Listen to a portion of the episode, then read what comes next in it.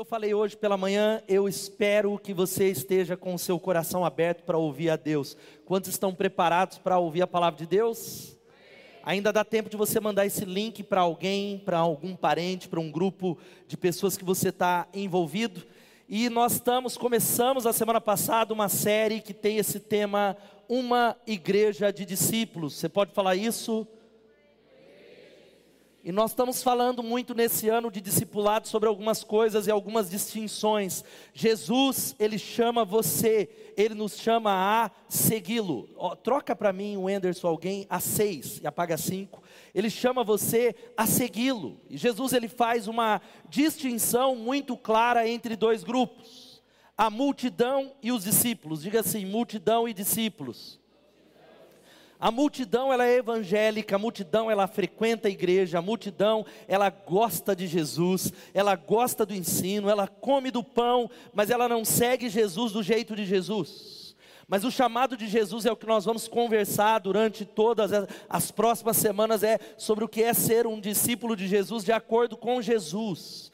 E ele voltando para a multidão, ele diz: Se alguém quer vir após mim, negue-se a si mesmo, tome a sua cruz e siga-me. E a palavra-chave que nós falamos na semana passada é discipulado. Leia essa definição comigo, vamos ler todos juntos?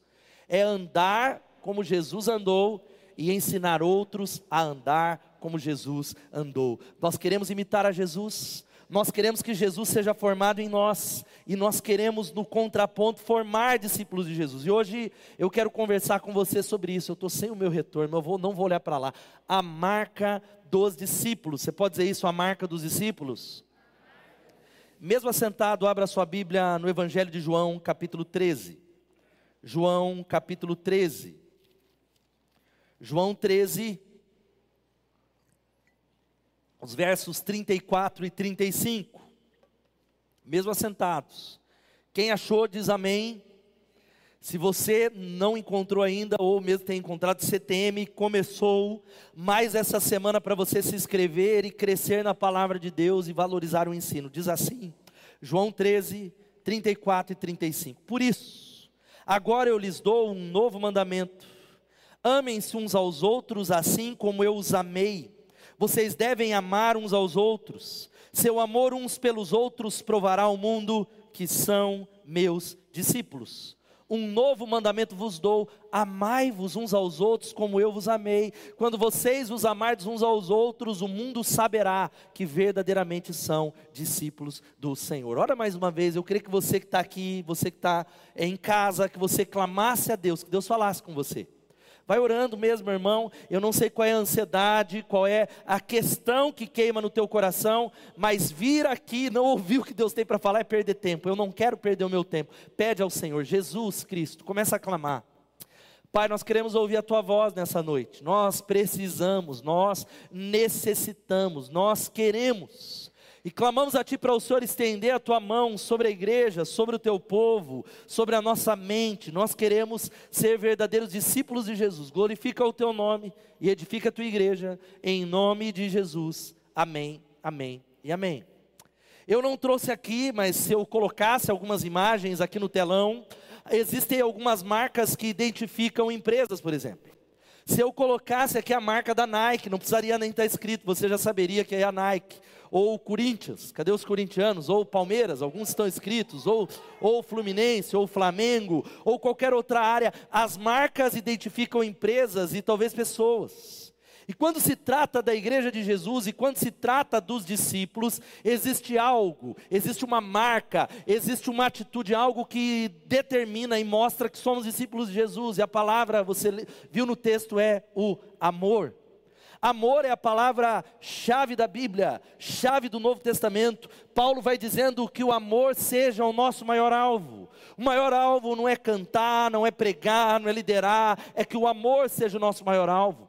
1 Coríntios 16, 1, ele diz: leia comigo o que está na tela, vamos ler todos juntos.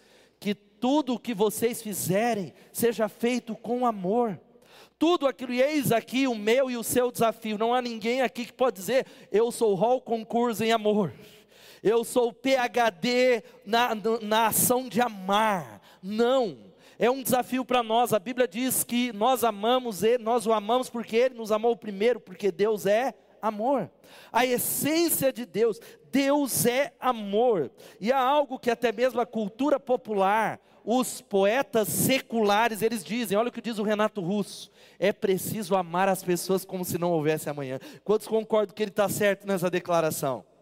Pastor, mas é música que não é evangélica. É preciso amar as pessoas como não se houvesse amanhã. O teólogo R.C. Sproul, ele diz que a vida cristã sem amor é um exercício de futilidade. Presta atenção, o próprio apóstolo Paulo, no texto, na carta magna, no grande cântico sobre o amor, ele diz: Ainda que eu falasse a língua dos anjos dos homens, ainda que eu desse todos os meus bens para os pobres, ou entregasse o meu corpo para ser queimado, se não tivesse amor, nada disso valeria.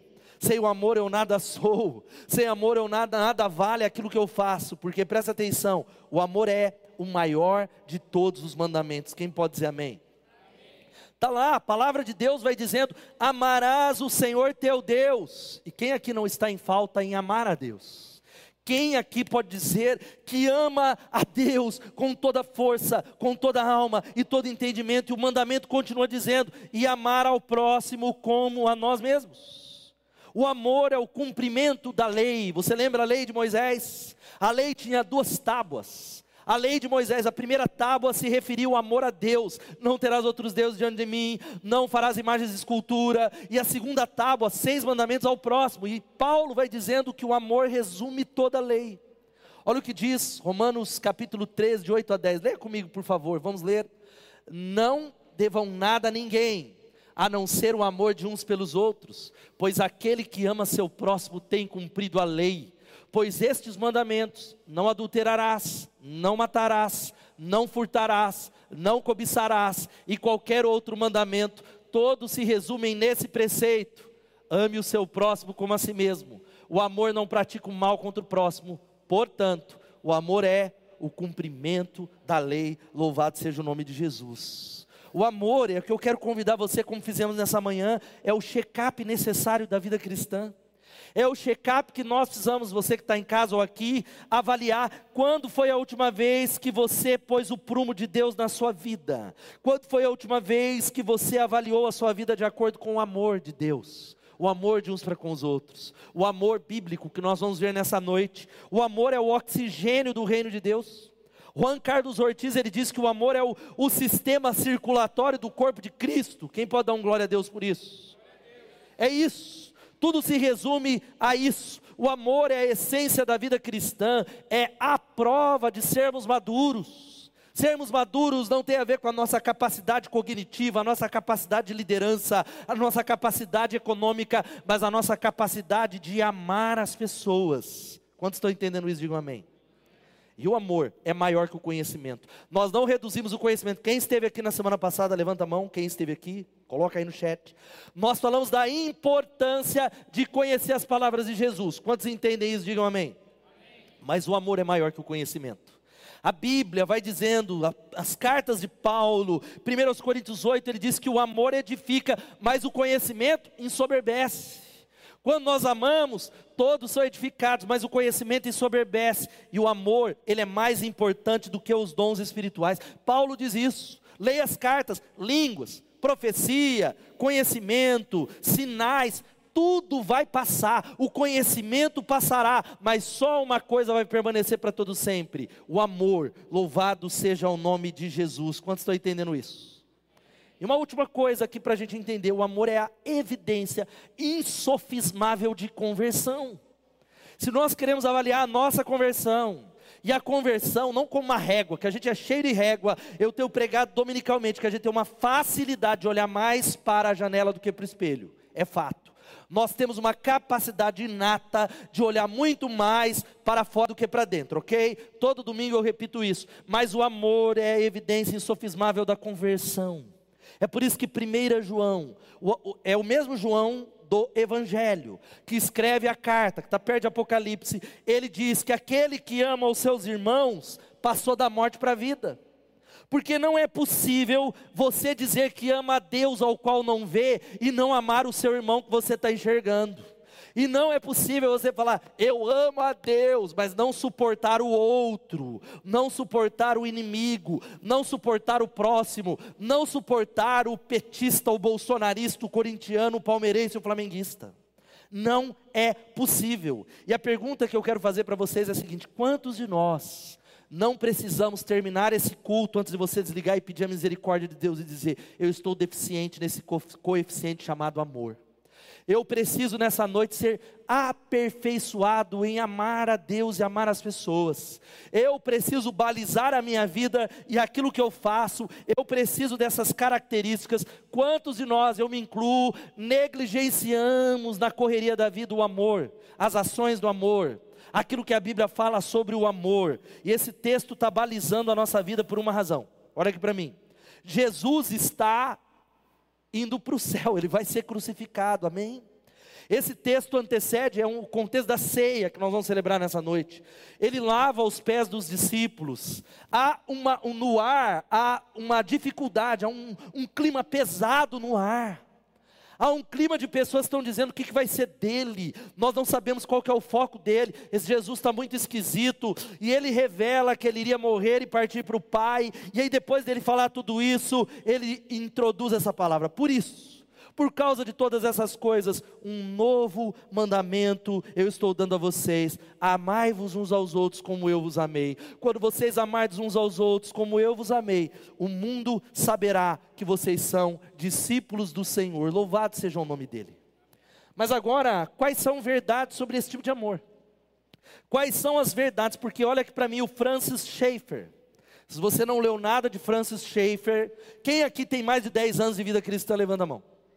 Se não Leonardo Francis Schaeffer, vai, não, não vai para o inferno, é brincando. Tem que ler maior apologeta do século que passou, um dos maiores cristãos da história. Ele diz no seu livro sobre o amor o seguinte: ele definiu o amor como apologética final, o argumento irresistível e irrefutável. Ou seja, nós queremos defender a fé cristã, saber aquilo que a gente crê, no mundo que fala ah, casamento é essa outra coisa, sexualidade é essa coisa. É, olha, não existe verdade, a verdade é relativa. Nós precisamos defender a nossa fé. Quantos creem nisso? Digam amém. Mas o Schaeffer, que era um grande defensor da fé cristã, ele dizia que o argumento final, o argumento irresistível, se chama amor. Quando nós nos amarmos uns aos outros, o mundo que não crê, o mundo que debate, olhará e dirá: eles são verdadeiramente discípulos do Senhor. Agora, quais são as verdades que esse texto nos ensina? Que tipo de amor ele está chamando eu e você? Eu estou nessa pedindo a Deus. Clamei, em primeiro lugar, somos chamados a viver um amor que é de outra natureza. Vamos falar isso? É de outra natureza, irmãos. Na língua portuguesa tem muitos significados para uma só palavra. Por exemplo, amor, a gente fala eu amo macarronada. Tem alguém que ama macarronada? Eu amo viajar. Eu amo livro, eu amo futebol, eu amo, tem gosto para tudo. Eu amo Corinthians, eu amo Palmeiras eu amo o meu cachorro, eu coloquei, eu amo o meu marido, aleluia, minha esposa, glória a Deus, cadê o povo casado? Ah, nós falamos que nós amamos uma série de coisas, e no grego, veja só, o grego é a língua ao qual foi escrito o Novo Testamento, há pelo menos oito palavras, oito tipos de amor, a saber, eros, que é o amor apaixonado, é o amor apaixonado, Quem, cadê os apaixonados aqui? Diga amém ludos, que é o amor divertido, filos, que é o amor próprio, mania, que é o amor obsessivo, esse não é de Deus, pragma, que é o amor comprometido, storge, que é o amor familiar, que é o amor que une os laços sanguíneos, filéu, que é o amor entre irmãos, o amor, a amizade, mas o amor que Jesus está falando nesse texto, que Paulo expressa, é uma outra palavra, era uma palavra que não era muito usada, que é a palavra ágape, ágape, é um outro tipo de amor, é de outra natureza, não tem a ver com o amor que a sociedade fala, que nós defendemos, que a gente canta, que a gente discute, a igreja fez isso, que não tem amor, é outro tipo de amor, é por isso que ele diz: um novo mandamento eu estou dando, amai-vos uns aos outros, amai-vos com amor ágape. Filia é esse amor caloroso, agora o ágape é o amor compassivo, piedoso, desinteressado, incondicional. Deus ama você, mesmo você sendo pecador. Quem pode dizer amém? Deus não ama você porque você é evangélico. Deus ama você por mesmo nós sendo pecadores, inimigos de Deus. Ele enviou Jesus. Este é o amor ao qual é superior a amar o próximo como a nós mesmos. É o amor que é de Deus, não é nosso, não é possível. Nós precisamos da ajuda dele, onde a gente diz assim: eu amo sem interesse, eu amo o meu próximo. E o próximo é o próximo, é quem está próximo, é quem passa no seu caminho. O próximo é o inimigo. O próximo é aquele homem ou aquela mulher que não é digno de ser amado. É talvez aquela pessoa que você não vai com a cara. É aquela pessoa que se levanta contra você. Este amor é o amor que vai até as últimas consequências. É o amor que transforma as pessoas. É por isso que ele está dizendo assim, ó. Veja só. Aí a gente fala, Jesus falou um novo mandamento vos dou. Amar a Deus e o próximo era um mandamento da lei ou seja, não era algo desconhecido na Torá. O Antigo Testamento já falava sobre isso, mas Jesus começou a dizer: amar o próximo é o requisito mínimo. Amar o próximo é o mínimo. Eu estou estabelecendo um amor que é de uma outra natureza. É fazer por ele aquilo que eu faria por mim mesmo. Quantos aqui têm necessidades a serem supridas? Poucos, glória a Deus, tudo suprido, abundante, além, aleluia. O fato é que a maioria de nós não temos necessidades, a gente tem desejo. Com raras exceções, nesse auditório, você tem um teto para morar, você tem comida ao chegar na sua casa, você tem roupa para se vestir, talvez você tenha um meio de locomoção, e a Bíblia está dizendo que esse tipo de amor é entender se há uma falta no meu irmão, não só no meu irmão em Cristo, eu tenho uma responsabilidade. Se existe alguém passando fome, foi sequestrado pela esquerda e os crentes jogam fora, é uma responsabilidade. Mas sabe o que acontece? Ele não abre mão nem do nosso conforto. Como nós vamos amar o próximo como Jesus nos amou? Quando foi a última vez que você visitou alguém? Quando foi a última vez que você, como diz a Bíblia, entrou e falou: Quero ajudar você a carregar o seu fardo? Eu quero poder de alguma maneira contribuir, tirar algo que é meu, porque amar o próximo como a si mesmo dá sentido à nossa existência. Quantos estão entendendo? Digam amém. Quantos querem ter uma causa ao qual viver? Diga eu quero. Não é sua profissão, não é, não é sua empresa. A causa maior que preenche é servir os outros, e é Jesus que diz assim. Talvez um dos livros mais extraordinários que é desse camarada chamado Viktor Frankl, o pai da logoterapia. Ele ficou preso nos campos de concentração do nazismo. E ele viu dezenas e dezenas de pessoas serem mortas. Ele começa a dizer que ele viu pessoas que morriam rapidamente e aquelas que continuavam e venceram as prisões nazistas e conseguiram suportar o frio e a tortura entre os quais ele eram as pessoas, sabe que faziam o quê? Que pensavam mais nos outros, que dividiam a comida, que dividiam a coberta. Viver pensando nos outros, servindo os outros, dá um sentido à nossa existência. É a contramão da nossa sociedade. A nossa sociedade isso é, é contracultural. Fala, cuida de si o que importa é o que eu acho. O que importa é o meu tempo. Segunda coisa, opa, antes eu quero que você leia essa frase comigo. Vamos ler todos juntos? Deus. Irmãos, quantos de nós precisamos aqui amar, amar e amar? Amar os inimigos e amar aqueles que a gente nem passa por cima, amar as pessoas nessa comunidade. E a segunda coisa, segunda verdade é essa: Jesus nos chama a viver o seu exemplo. Jesus ele estabelece um padrão de amor, não é o nosso amor que a gente começa a dizer, olha, eu sou cheio de amor, não. Ele estabelece um padrão. Ele diz, olha, como eu os amei, vocês devem amar-se uns aos outros. A novidade não está no mandamento de amar, a novidade está no padrão que ele estabeleceu, é como eu amei. Jesus está dizendo, ó, o novo mandamento, sabe por que, que ele é novo? Porque vocês já sabem que tem que amar uns aos outros. Quantos estão entendendo aqui? Digam amém. Mas o mandamento que eu dou a você é amar os outros como eu os amei. É como eu amei. E você precisa entender, pela manhã eu não citei isso. O contexto dessa passagem é um Jesus que ele entra na sala e, e, e, todos os discípulos estavam perto da mesa do Senhor e procurando o escravo, porque era um escravo que lavava o pé das pessoas.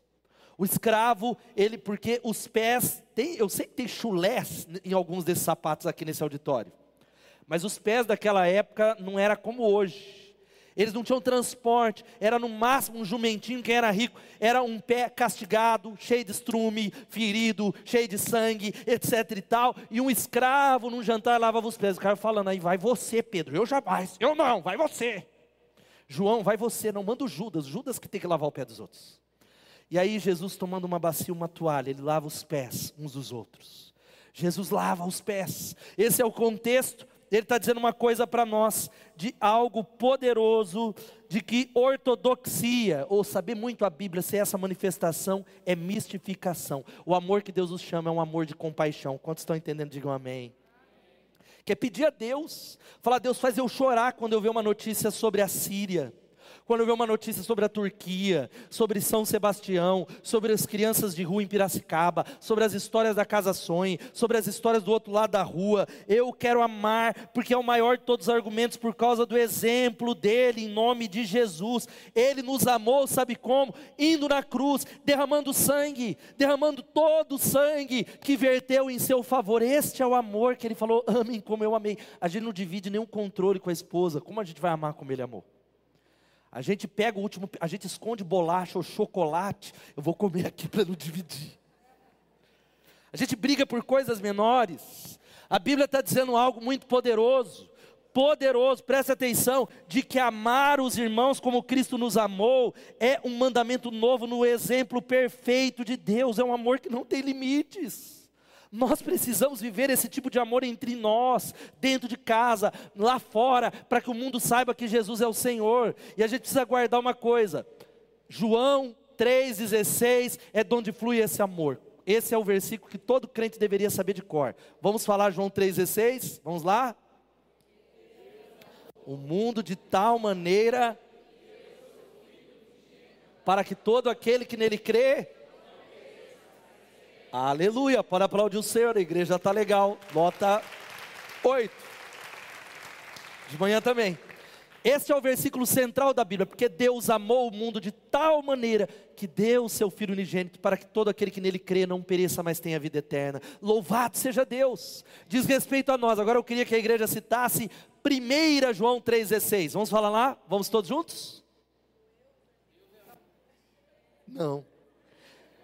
1 João 3,16 diz: Nisto conhecemos o que é o amor. Jesus Cristo deu a sua vida por nós e nós devemos dar a nossa vida pelos nossos irmãos.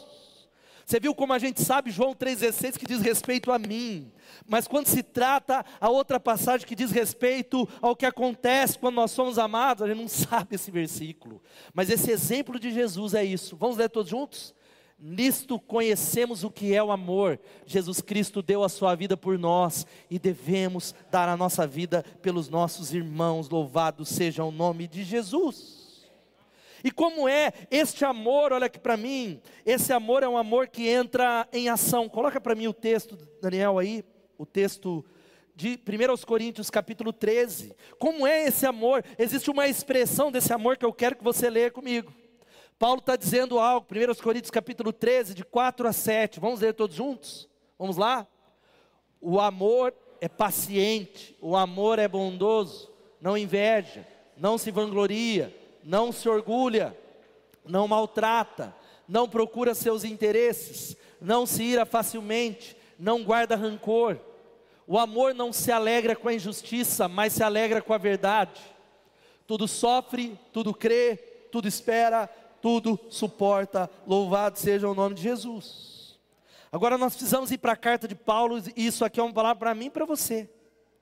É avaliar o seu casamento, é avaliar o nosso amor, o meu. A gente precisa sair daqui orando. Olha só, a NVT vai dizendo, volta para o versículo 4, Daniel diz que o amor é paciente. Agora, quantos de nós somos pacientes? Eu me incluo. Quantos de nós podemos falar, não, eu tenho muita paciência. Cadê as esposas aqui? Sou paciente com meu marido, pastor, você não sabe. Sou paciente com os meus filhos. Sou paciente. Falta amor em nós. Falta amor em mim. A Bíblia continua dizendo que o amor ele é bondoso, ou a NVT vai dizendo, o amor ele não é ciumento. Ah, mas quem ama cuida, pastor. Eu, eu já aprendi isso lá no, nos livros da vida, não está na Bíblia, mas é versículo. O, quem ama cuida, é verdade. Mas o amor não arde em ciúmes, meu irmão. O amor ele não arde, ele não se exaspera, ele confia porque ele ama. A Bíblia continua dizendo algo, olha, o amor ele não é presunçoso, não é orgulhoso, não é grosseiro e ele não exige que as coisas, coloca outro versículo, versículo 5, ele não exige que as coisas sejam a sua maneira. Irmãos, qual é a maior parte dos divórcios que acontece? Porque um dos dois quer fazer do seu jeito. Qual que é a maior parte das brigas dentro de família? Porque um dos dois quer fazer do seu jeito. O amor, ele não procura os seus interesses. O amor, ele não quer que as coisas sejam feitas do seu jeito. E o texto continua, ele não é irritável, não é rancoroso. E aqui está, coloca o versículo 7, Daniel, por favor. Tudo sofre, tudo crê, tudo espera, tudo suporta. Louvado seja o nome de Jesus. Sabe o que significa isso? O amor não perde a fé. O amor ele pensa o melhor. O amor é um compromisso dentro da comunidade de pensar o melhor. De olhar e dizer, ó, eu me desentendi com a minha esposa, eu me desentendi com meu irmão, mas eu não vou deixar de pensar o melhor, porque o amor tudo sofre, tudo crê, tudo espera e tudo suporta. Louvado seja o nome de Jesus. Agora volta para mim o outro versículo 4, volta não, volta o versículo 4, que talvez é uma das maiores expressões do que está faltando amor entre nós. Eu não quero acusar ninguém dentro desse auditório, mas é uma constatação é, do, do ministério pastoral. O 5, coloca o 5 para mim, por favor. Vamos ler o versículo 5, todos juntos? Não maltrata, não procura seus interesses, não se ira facilmente e não guarda rancor. Irmãos, uma das maiores expressões de que nós estamos defeituosos no amor e precisamos amar é que nós somos pessoas rancorosas. Não é incomum eu conversar com pessoas, muitas delas que estão guardando ressentimentos de coisas que aconteceram há 10 anos atrás há cinco anos atrás, há quatro anos atrás, há três meses atrás, eu olho e digo: olha, o Roberto aconteceu alguma coisa, eu não risquei ele do meu relacionamento, mas eu corto o caminho da vida do Roberto. Nós precisamos nos arrepender em nome de Jesus, porque o amor não guarda rancor. Quantos estão entendendo? Digam amém. O amor ele não guarda notinhas. O amor ele resolve aos pés da cruz. Pode voltar lá, Daniel, na minha apresentação. O amor de Jesus é humilde. O amor é algo que a gente precisa entender que é uma escolha. Amor não é sentimento. Leia comigo essa frase. O amor é uma escolha que eu faço a todo momento. Se você esperar amar as pessoas sentindo, você não vai amar, porque o amor ágape é uma ação é, uma, é olhar para o próximo como bom samaritano e diz: Eu vou colocar em ação, eu não sinto, porque não é possível amar o inimigo sentir algo pelo inimigo. O cara pegou um cano, ele fez a minha, ai, beijo, veio aqui. Não, não. A Bíblia fala: ame o inimigo, sirva o inimigo. Haja na direção daquilo como Jesus agiria, sirva uns aos outros em amor. Nós precisamos ser juntos uma comunidade de serviço e de servos que tem um só coração e uma só mente para a glória de Deus. Quantos estão entendendo isso? É o que queremos, é o que nós desejamos, nós estamos indo junto, isso significa a atitude de sempre se humilhar. Cadê os casados aqui? Levanta a mão, quem é casado aqui? Primeiro casamento. Sabe qual é os maiores problemas que tem no casamento? Alguém, um dos dois, não dá o braço a torcer. Nós precisamos falar assim: não, eu vou me humilhar, eu vou procurar. Eu vou me humilhar, porque a Bíblia diz que os humilhados serão exaltados. Agora, muitos de nós falam: não, eu não vou me humilhar, não, você não vai me humilhar, não, vou pisar você. E não entendemos porque o favor de Deus não é derramado sobre nós. Porque a gente está preocupado com o outro. Humilhai-vos diante da mão de Deus é dizer: olha, eu vou abrir mão, eu quero que o Senhor me levante. É esse tipo de amor que significa, sabe o que? Se visitar, se amar, abrir a mesa, é estar tá junto. Por isso que a gente insiste tanto em estar tá junto. Quem está entendendo, diga amém. Não é possível praticar amor não se vendo, ou só vendo aqui no domingo, tudo cheiroso. Alguns talvez nem tanto, mas olha, aleluia. Não, não tem como. Não tem como, o amor ele serve o inimigo, ele cura as feridas e ele tira as trevas dos outros. Gente, porque o que faz a gente não amar? Os erros dos outros. Você quer amar, e eu quero amar o pastor Regivaldo, eu quero amar o Adriel, eu quero amar o Marcos, mas aí sabe o que acontece? Eles erram comigo, eu falo, ó, tá vendo? É por isso que eu não amo. O amor, ele tira as aparentes trevas dos outros. Porque primeiro tem pessoas que nos provocam o tempo todo. Quem aqui pode falar, tem gente que me provoca, é difícil amar? Quem pode falar que é difícil amar? Eu quero dizer que Deus ele permite isso para te ensinar a amar. Deus vai permitir, cada vez que você fala, agora eu sou o verdadeiro homem do amor, vai colocar uma pessoa difícil para te treinar no amor bíblico. É isso. Você fala, está amarrado, pastor. É as pessoas lixas. Porque nós precisamos olhar para as pessoas e não computar, não guardar e ver quem elas são em Cristo. Esse tipo de amor, sabe que tipo de amor é? Um que dá uma nova chance para todas as pessoas. Qual que é o meu e o seu problema? A gente marca alguém e fala, ali não vai mudar. Aquele irmão é a décima vez que ele erra. Jesus mandou a gente perdoar quantas vezes? Quantas vezes? Não, mas nesse caso não se aplica, pastor. Não veio espiritualizar. É, esse caso, Jesus usou uma hipérbole. Se fosse literal, era 460 vezes.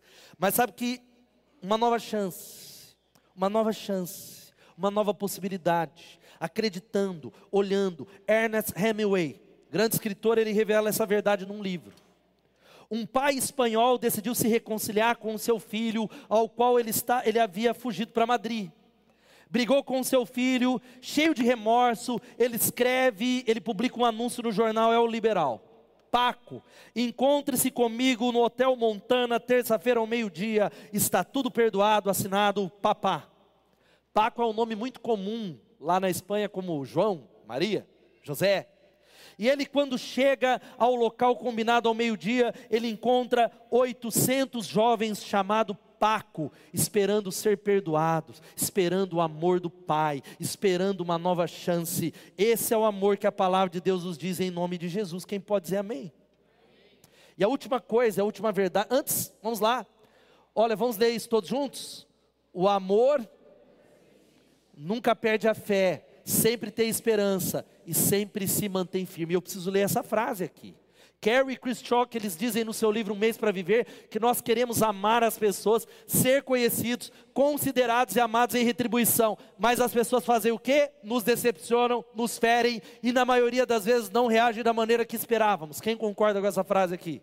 A gente quer amar, mas as pessoas não retribuem. Povo miserável. Fui lá, dei presente, convidei, fiz isso e nem um obrigado. Ingrato.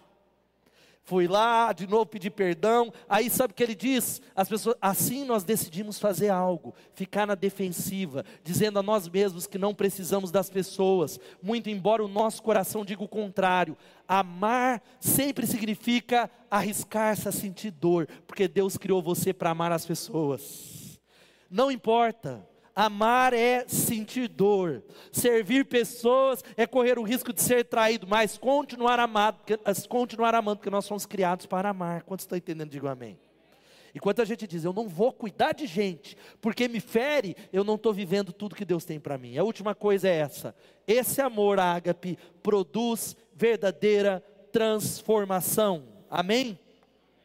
Esse amor é, o maior de todos os argumentos pelo resultado. E que resultado é esse? Leia comigo João 13, 35. Vamos ler todos juntos? Com isso.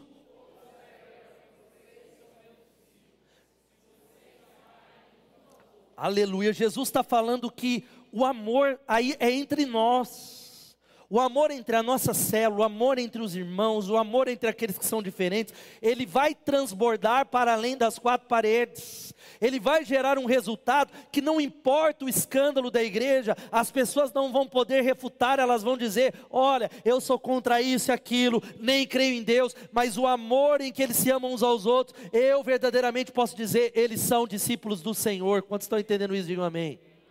É o que diz na outra versão: seu amor uns pelos outros fará o quê? Provará ao mundo que são meus discípulos. Sabe o que Jesus está falando? Ele está dando ao mundo, está dando aos que não conhecem a Deus, os pagãos, a possibilidade de nos julgar com base no nosso amor. Jesus está falando, a sua salvação não depende disso, que a gente é deficiente no amor. Nós precisamos de uma palavra como essa. Mas o mundo pode olhar para uma igreja, olhar para um crente e falar, ele não é crente verdadeiro.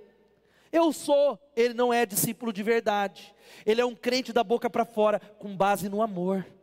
Com base quando ele olha para a comunidade, para como nós nos tratamos, para como nós nos servimos, para como nós cuidamos uns dos outros. Era a revolução do Império Romano, era exatamente essa, que o Império Romano matava os cristãos e eles olhavam para os cristãos e eles diziam assim: Olha como eles se amam.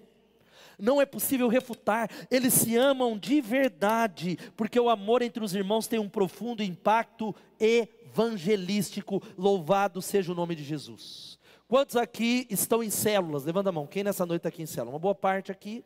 Isso aqui é uma constatação. Não é cada caso é um caso. Mas talvez, talvez, sua célula não tenha multiplicado, talvez, tá? Talvez você não tenha ganhado pessoas lá de fora, porque você está precisando acrescentar um pouco mais radicalmente amor, amor e amor e amor. Porque Jesus está dizendo que o seu amor pelos outros provará ao mundo que vocês são discípulos do Senhor o mundo saberá. Não é necessário propaganda, não é necessário folder, não é necessário patrocínio, não é necessário megafone, não é necessário programa de televisão. Uma coisa só é necessário para tirar as aparentes trevas que estão em Deus. Sabe qual é? Amar uns aos outros. Quantos estão entendendo? Digam amém. Sair e dizer: Eu vou amar. Eu vou crescer e ser aperfeiçoado em amor. Eu vou abrir mão do meu tempo em favor do outro. Eu abrir mão do meu tempo para fazer algo que eu queria tanto em favor do outro. Eu preciso fazer isso em favor dos que estão lá fora, em favor daqueles que estão jogados, porque Deus é luz e nele não há trevas nenhuma. Ele nos fortalece no nome de Jesus, e esse amor é algo que nos faz ser maduros. E a banda vai, che vai chegar primeiro alguns músicos aqui. Primeiro aos Coríntios 13, Paulo fala um negócio aqui, aquele texto que lemos. Ele diz assim: quando eu era menino, eu falava como menino, pensava como menino, raciocinava como menino, mas quando eu me tornei homem, eu deixei para trás as coisas de menino. Eu deixei para trás as coisas de criança. E que meninice é essa? Ele está colocando o amor aqui. Ele está falando que enquanto nós não amamos verdadeiramente, como comunidade de Jesus, colocando o outro na frente, nós somos crianças em Cristo. E querido, sabe como a gente expressa esse amor? Através de uma linguagem santa. Esse amor ele se expressa, presta atenção, através de uma linguagem de amor. É o que está lá em Romanos 14, 19. Vamos ler todos juntos? Por isso. Edificação mútua. Sabe o que é uma linguagem de amor? O povo de Deus é um povo de linguagem diferente. O povo de Deus que tem uma boca que não é como do mundo o povo de Deus é um povo que fala com os outros e trata os outros de uma maneira diferente, que se refere aos outros de uma maneira diferente, que reage no trânsito de uma maneira diferente, que olha para a sua igreja de uma maneira diferente, que destaca o que é melhor nos outros em nome de Jesus, porque é a marca, é o selo, é a concretude da nossa fé, e isso significa o que? Destacar o melhor uns dos outros. De novo eu vou repetir: cadê as mulheres aqui casadas? Levanta a mão. Irmã, para de destacar os pontos negativos do seu marido. Ah, espera para destacar, para colocar luz naquilo que é positivo, em nome de Jesus. É, pastor, mas ele é um cavalo batizado. Não, irmão, não estou falando para você jogar debaixo do tapete, mas destaca o melhor. A maioria dos casais que se divorciam, não é porque eles têm mais problemas, mas porque a luz está naquilo que está errado. Agora, cadê os maridos? Destaca o que é positivo na sua esposa. Começa a focar e dizendo: Ó, ela tem um monte de defeito, eu também tenho, mas ela tem isso, ela tem isso, eu a amo. Meu irmão, destaca o que é positivo na sua igreja, no nome de Jesus. Porque o povo de Deus é um povo de uma linguagem diferente, uma mentalidade diferente. Isso não é tapar o sol com a peneira, isso não é ver os problemas da igreja, mas dizer: olha, minha igreja, mas eu olho aquilo que Deus deu, onde Deus me colocou, a sua célula, destaca aquilo que é positivo. A gente que tem uma capacidade pela falta de amor de só ver o que está errado. Não estou falando negar. Ele tem uma lupa. Isso vale para a nação e para a cidade. Eu vou fazer uma pergunta que eu fiz hoje de manhã. Quantos não são de Piracicaba e mudaram para Piracicaba? Hoje estão aqui, vieram de outra cidade. Levanta a mão. Não criança, vieram adulto. Quantos de vocês que levantaram a mão falam assim: Eu gosto dessa cidade, estou legal aqui, levanta a mão. Por que, que eu fiz isso? Porque a maioria dos que falam mal da cidade, geralmente é gente que nasceu nessa cidade. Os que vêm de fora, com raras exceções, pastor gosta da cidade, cidade abençoada. Muitos decidiram ficar, compraram carro, mas muitos piracicabanos, Piracicaba não presta. Piracicaba não sei o que, bom é saltinho, bom é americana. Bom é Bauru, todo respeito aos bauruenses que estão aí. Bom é Orlando, Bom é outro lugar, mas sabe o que isso tem a ver? Nós precisamos converter a nossa linguagem de amor. Não é negar os problemas da cidade, os buracos de Piracicaba, os problemas tão insondáveis, mas é destacar o que é melhor. Em qualquer ambiente que a gente chega, é destacar o melhor que tem no Pedro. Pedro, então, inteligentíssimo. O time que ele torce, então, o cara é muito inteligente. É destacar o melhor, louvado seja Deus. É procurar isso. Sabe por quê, queridos irmãos? É esse tipo de amor que vai trazer transformação. Preciso falar uma coisa, a gente vai para a ceia. Quantos aqui tem parentes, talvez que não se converteram ainda, filho, irmão, próximos?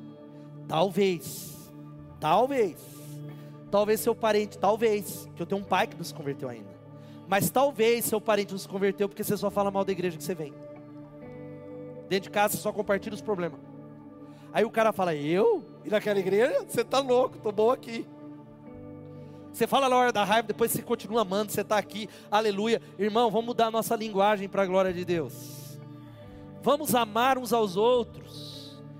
E eu fecho dizendo que o amor dos discípulos deve ser forte o bastante para manter a nossa identidade diante do mundo. Não importa os escândalos que a igreja evangélica tem, ela tem. Não importa. Ei, aí eu abro um parênteses para os jovens. Ex-jovens, minhas ovelhas. Para de entrar em postos de pastor para ficar comentando, brigando. Não mata eu de vergonha, não. Em nome de Jesus. Para de brigar por política. Ah, mas a vida é minha, o posto é meu. É seu, você vai o que você quiser, mas não faz isso. Faz. Não, não. Amém? Mas preciso defender a fé cristã indiferente do que acontece lá, se nós nos amarmos uns aos outros, o mundo saberá que nós somos discípulos do Senhor. Eu fecho com uma história sobre a tradição que registra que João, esse João, ele era chamado de o discípulo do amor. Ele foi o último discípulo a morrer, talvez você sabe disso. Ele chegou até os 90 anos e ele se tornou conhecido como um apóstolo de grande amor. Ele era um homem que jorrava mel da boca dele. Mas nem sempre ele foi assim. O próprio texto de João, capítulo 9, versículo 54, vai dizendo que Jesus resolutamente estava indo para Jerusalém e ele tinha que passar por Samaria, mas os samaritanos que não gostavam do judeu falaram: aqui não, Jesus, você não vai passar por aqui não. E aí João e o seu irmão Tiago, que eram conhecidos como filhos do trovão. Cadê os filhos do trovão aqui? Filho do trovão, como eu, com muitos olhar e falar: Jesus, quer que a gente peça ao Pai que mande fogo para matar esses samaritanos? E aí Jesus fala: Vocês não sabem de que espírito vocês são. O filho do homem não veio para matar os homens, mas veio para buscar e salvar aquele que havia se perdido. Mas sabe o que o texto diz? Esse era João. Mas o tempo foi passando e nos seus últimos dias ele já era o apóstolo do amor. A tradição conta, conta que ele vivia como pastor na igreja de Éfeso e certamente aos domingos no culto, os irmãos da cidade levavam ele no templo e falava: "Como é que é ter vivido com Jesus?" Fale algumas palavras. Certamente ele dizia o seguinte: "Amados, amemos-nos uns aos outros." Quando eles falavam: "Fala mais alguma coisa?" Ele certamente dizia, como está nas suas cartas de 1 João, 2 e 3, filhinhos, amem-se uns aos outros. Sabe por quê? O amor é a cola que vai manter uma igreja unida. O amor é a antecipação do céu na terra. O amor é a linguagem de Deus. O amor é o lugar, o céu é um lugar de amor. E a igreja é um pedacinho do céu aqui na terra. E é através do amor dele que o mundo vai ser transformado. Fica de pé. Se você recebe essa palavra, aplauda o Senhor. Baixa sua cabeça. Não desconecta ainda, meu irmão. Baixa sua cabeça, eu quero orar com você. Abaixe sua cabeça. O Espírito Santo está aqui. Eu sei que há muitos irmãos desse auditório e talvez em casa que estão feridos, machucados, tristes Talvez dizendo: Olha, eu estou sozinho, não tenho ninguém para caminhar, ou eu fui ferido dentro de uma igreja, ou ferido nessa igreja, ou eu não consigo confiar em ninguém, ou talvez você tenha uma notinha guardada contra alguém que talvez está impedindo você de receber cura. Eu queria que você fosse orando, falando com Deus isso, clamando ao Senhor por esse amor que cura o coração e cura as feridas se renda ao poder do amor de Deus. Enquanto você vai orando, a minha oração que a gente vai fazer na ceia é a mesma do apóstolo Paulo, que ele dê a mim e a você que Ele nos ajude a compreender a altura, a largura e a profundidade do amor de Deus. Você é filho amado do Pai. Você é filha amada. Ei, meu irmão, você é um filho amado do Pai. Você é um filho ao qual o amor dele cura quem você é. Pede a Deus para Ele dar uma dimensão desse amor. Pede a Deus, dizendo: Por isso eu vou me levantar para amar. Talvez você precisa pedir perdão e dizer: Eu vou amar mais. Eu vou agir mais essa semana. Eu vou agir na minha casa, na minha igreja. Enquanto a igreja vai orando, eu quero fazer um convite só antes da ceia. Enquanto a gente está orando, você que está em casa e aqui, há alguém nessa noite que está tomando a decisão de convidar Jesus para ser o seu Senhor e Salvador? Há alguém que está dizendo, pastor, eu estou entregando a minha vida, eu vou seguir Jesus. Levanta a sua mão onde você está, eu quero orar com você. Alguém, levanta a sua mão, Deus abençoe. Pode abaixar a sua mão, glória a Deus. Há mais alguém, levanta a sua mão. Deus abençoe, abaixa sua mão. Há mais alguém dizendo, eu estou entregando minha vida a Jesus, pastor. Levanta a sua mão, quero orar com você. Você que está em casa, escreve aí para nós. Tem um link para te ajudar. Tem alguém dizendo, eu estou entregando, eu preciso de Jesus. Levanta a sua mão, quero orar com você. Há alguém mais? Eu queria convidar você, toda igreja de cabeça baixa, orando. Se você tomou essa decisão aqui ou em casa, repita comigo dizendo assim: Senhor Jesus, eu me arrependo dos meus pecados. Eu tenho vivido a minha vida do meu jeito e nessa noite eu convido Jesus para ser o meu Senhor e o meu Salvador. Eu creio que Jesus ele derramou sangue por mim, para lavar os meus pecados, para mudar a minha vida, e Ele ressuscitou, e eu convido Jesus para morar no meu coração. Entra na minha vida e na minha história. Eu oro assim, me ajuda nessa nova caminhada, em nome de Jesus. Amém e amém. Vamos aplaudir o Senhor por aqueles que tomaram decisão.